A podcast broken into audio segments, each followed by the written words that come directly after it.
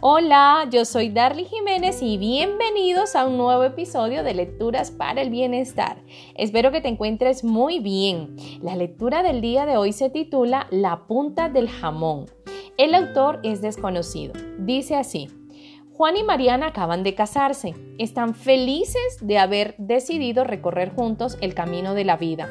Se aman profundamente y buscan demostrarlo también en los detalles cotidianos.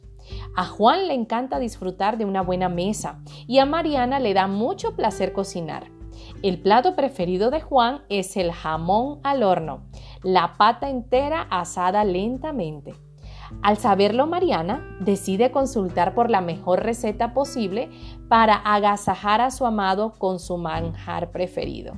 Se acuerda de que su madre cocina muy bien este platillo y le pide la receta recibe las instrucciones del caso y pone manos a la obra. Cuando lleva el jamón a la mesa, Juan se da cuenta de un detalle y le hace una pregunta. ¿Por qué le cortaste la punta? Es la parte que más me gusta.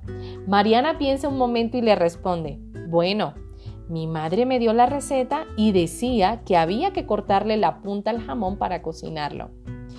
Qué extraño, responde Juan. Justamente es la parte que más me gusta y no entiendo por qué habría que quitarla.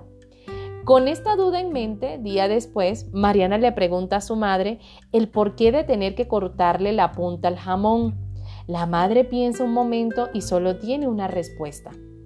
Tu abuela siempre cocinó el jamón de esta manera, siempre le cortó la punta. Creo que mejor le preguntamos a la abuela para saber el motivo. Sin perder tiempo y queriendo descubrir el misterio del jamón al horno, Mariana llama a su abuela y le pregunta, Abuela, ¿por qué siempre le cortas la punta al jamón antes de cocinarlo? La abuela, sorprendida por lo obvio de la pregunta, le responde, porque mi horno es muy pequeño y el jamón no cabe entero. ¿En cuántas ocasiones hemos repetido actitudes sin cuestionarlas? Recuerda, anota tus aprendizajes y lo más importante, colócalos en práctica. Un abrazo.